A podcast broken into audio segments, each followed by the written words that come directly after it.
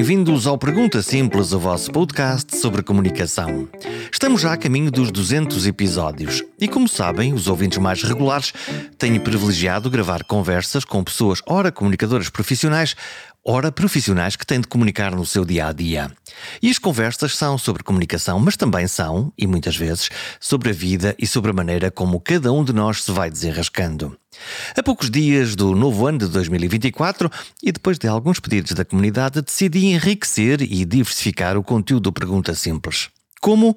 Gravando alguns episódios com dicas de comunicação, além dos episódios que gravo com outras pessoas. Estas dicas podem ajudar principalmente quem não é profissional de comunicação a pensar, a fazer e a melhorar a sua forma de comunicar. É por isso um conteúdo simples e útil, mas despretensioso. Não é nem pretende ser um curso avançado de comunicação, nem um tratado académico. São episódios em que misturo alguma pesquisa, dicas e exemplos pessoais de como resolvi alguns dos meus dilemas de comunicação ao longo dos anos. Espero que gostem e aguardo as vossas respostas ou pedidos específicos. Têm necessidades, dúvidas ou precisam de ajuda? Estou mais do que disponível para ouvir e para poder ajudar a comunidade.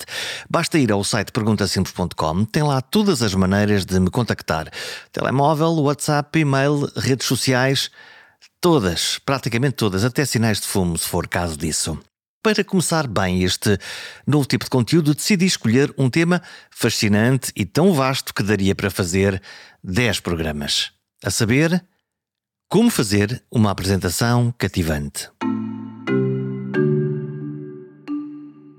Todos queremos fazer grandes apresentações, daquelas de encher o olho, de sermos aplaudidos de pé, ou simplesmente recebermos os parabéns de amigos ou colegas de trabalho. Por isso encontrei 10 dicas para que possa melhorar as suas próximas apresentações para um público. Uma apresentação com impacto começa sempre com uma narrativa que envolva e que capte a atenção do público desde o início. Estrutura o seu conteúdo de forma clara, dividindo-o em partes distintas, com uma introdução cativante, um desenvolvimento coerente e uma conclusão memorável. Utilize recursos visuais, como slides ou gráficos, para ilustrar os pontos-chave e tornar a apresentação visualmente mais atrativa. Alguns de nós somos mais auditivos, outros mais visuais mas todos, sem exceção, gostamos de variedade. Depois há a linguagem. Mantenha uma linguagem acessível e evite jargões excessivos, garantindo que a sua mensagem seja compreendida por todos.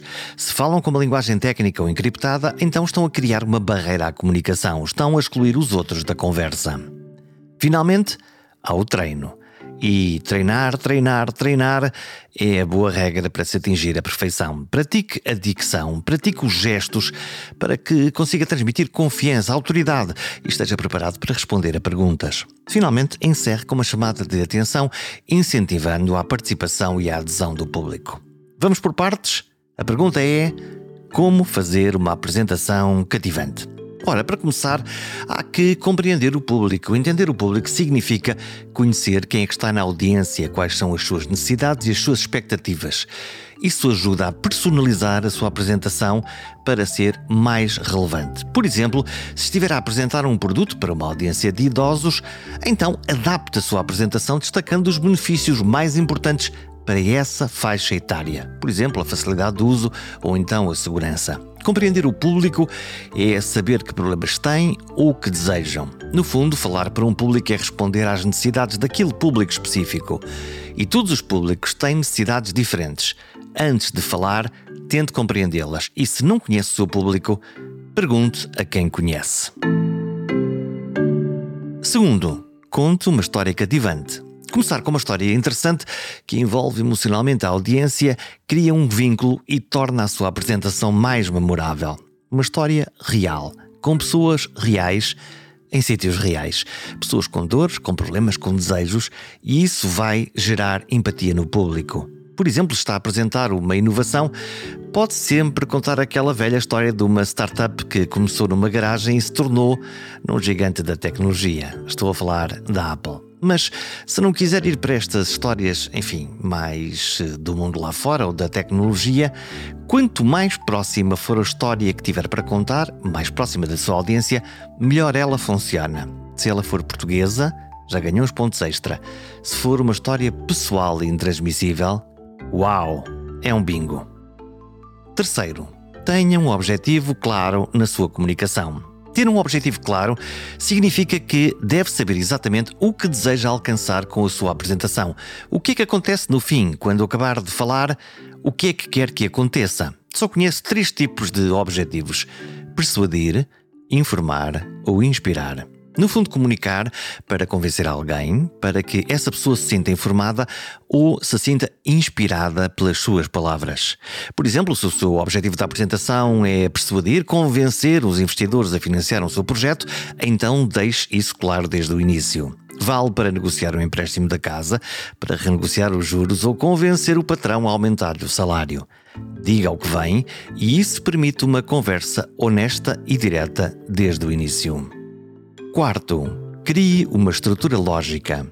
Organizar a sua apresentação de uma forma lógica pode ajudar a manter a clareza e a compreensão para a audiência, seguindo uma sequência natural. Pelo menos nas suas primeiras apresentações, use este método. Consegue sentir-se mais seguro e garantir um fio lógico para a conversa. O exemplo típico é uma estrutura de apresentação clássica: introdução, desenvolvimento e conclusão. Mas há outras estruturas lógicas que funcionam também muito bem, incluindo a que usam os jornalistas. Eles primeiro contam a conclusão ou o facto mais relevante e só depois o contexto. Vocês escolhem, mas eu deixo um conselho: experimentem coisas diferentes e vejam a que funciona melhor convosco. Quinto, apresentem com recursos visualmente atraentes. Recursos visuais, como gráficos e imagens, ajudam a ilustrar os seus pontos de vista de uma forma mais impactante e mantêm a atenção da audiência. E os seus ouvintes mais visuais vão adorar. O exemplo mais básico e direto são os gráficos. Se estiver a apresentar dados do crescimento de vendas, usar um gráfico de barras que destaque desde logo o aumento das vendas ao longo do tempo funciona sempre bem. Mas não só os gráficos, imagens ou fotografias intrigantes ou belas também funcionam bem. Convém que elas tenham, de qualquer forma, sentido dentro da lógica da sua comunicação. Um dos tópicos mais importantes que existe é o da linguagem. A regra é simples, simples, simples. Sexto, linguagem acessível. Use uma linguagem simples e evite jargões técnicos para que todos na audiência possam entender a sua mensagem. Por exemplo, se for médico e estiver a falar sobre medicina, evite termos complexos e explique os conceitos de maneira simples para pessoas leigas na matéria. Isto partindo do princípio de que não está a falar para os seus pares, para outros médicos. Se for uma conversa aberta, há que evitar palavras ou conceitos que nos impeçam de compreender o que diz. Ou, se for inevitável falar de algo complexo, então há que explicar o que quer dizer. As analogias e as simplificações dão sempre boas portas de entrada para que nos entendam. Além da linguagem, há o tempo. Nem demasiado curto, nem demasiado longo. Há que. Sétimo, gerir o tempo. Respeitar o tempo designado para a sua apresentação mostra consideração pela audiência e evita a exaustão. Quem é que nunca levou com daqueles palestrantes que adoram ouvir-se falar e estão ali três dias e três noites sem parar, sempre a falar? Eu fico desesperado. Mas o contrário também não funciona. Imagina que tem 20 minutos para falar e decidiu resumir tudo a 2 minutos.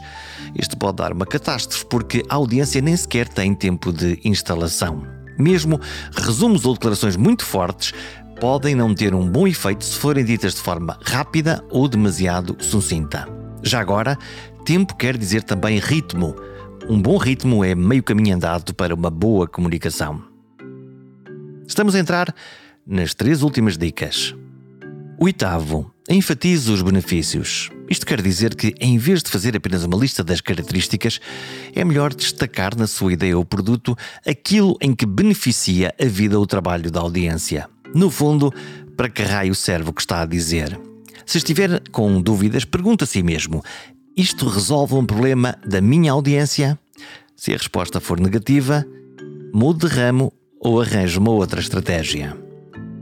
Nono, a quebra de expectativas. Isso. Aproveite esta tática para surpreender a audiência de forma positiva e manter o interesse e a atenção. Imagine que está a falar do, dos temas da moda, a sustentabilidade ambiental, um tema importante.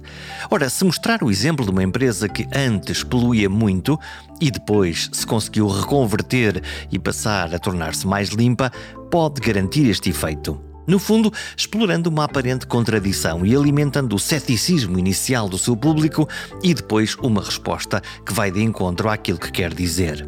Esta tática funciona quase sempre bem, porque cria um efeito de surpresa e depois a confirmação da mensagem principal.